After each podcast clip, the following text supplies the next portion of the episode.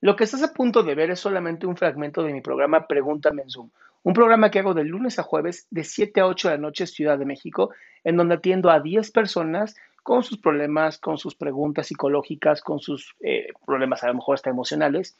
Espero que este fragmento te guste. Si tú quieres participar, te invito a que entres a adriansalama.com para que seas de estas 10 personas.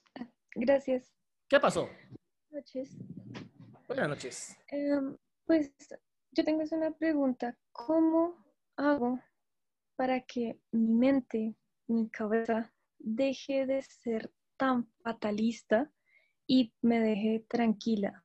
O sea, en un sentido de que todo el tiempo estoy pensando como eso se va a caer, eso se va a romper o a tal persona se va a lesionar o y no logro mitigar eso. ¿Cómo logro mitigar eso para tener tranquilidad?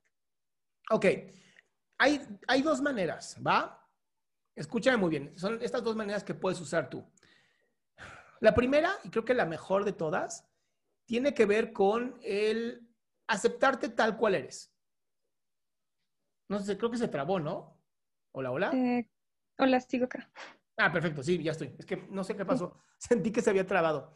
Este, la primera es, ten paciencia contigo.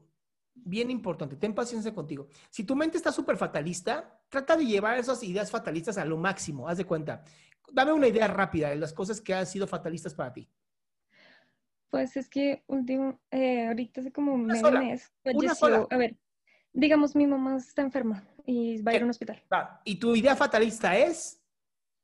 que va a ir a un hospital y que va a enfermarse el doble y que va de pronto a fallecer. Bien. Bien, y quiero que la lleves al extremo. Tu mamá sí fallece, ¿qué sigue? No sé. Fatalista, fatalista. Llévalo al extremo. Tu mamá se muere, ¿qué sigue? Me voy detrás. Tú también te mueres. Tú también te mueres, ¿no? ¿Qué sigue? Ya te moriste. ¿Qué es lo peor que puede pasar? eh, nada, ya muero. Ahí está. Y entonces tu mente también se tranquiliza, dice, ya lo llevamos al extremo. Esa es la primera, ¿ok? Sí. La primera es, se llama, se llama llevar todo ad absurdum o a lo absurdo. Ok, sí. Mi mamá se muere, yo me enfermo, me pongo triste, ¡eh, me muero. Ah, ya, listo. Y tu cerebro es como, ah, gracias.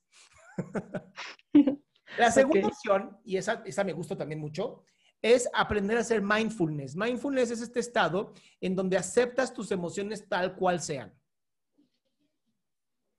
Tal cual. Ajá, pero para mindfulness sí hay muchísimas, este, hay, técnicas, hay videos de YouTube gratuitos, hay muchas formas de hacer mindfulness. Yo sí te recomiendo que aprendas a hacer mindfulness para que aprendas a poner atención en lo que tú realmente necesitas poco a poco vas a ir llevando ese proceso de aceptar la emoción. Ah, me siento triste. Ah, acepto. Me siento desesperada. Me siento desesperada. Me siento y, y, vas poniendo más atención para llegar al punto donde tú quieres. Quiero dejar de poner atención a lo malo y poder poner atención a lo positivo. Con mindfulness se puede. Ah, ok, sí. Es que no, o sea, en eso sí tienes razón, digamos, no lo acepto porque realmente cuando acepto esas emociones tan negativas, es cuando me provocan eh, ataques de ansiedad. Y son es que no las estás aceptando. amor, amor, no las estás aceptando. Estás luchando contra tus emociones. Por eso te dan ataques de ansiedad. Porque no te gusta sentir lo que estás sintiendo. Aceptar es decir, ah, chale, mi mamá está en el hospital, puta, me duele. Qué horrible que se, se puede morir mi mamá. Sí. Eso es aceptar.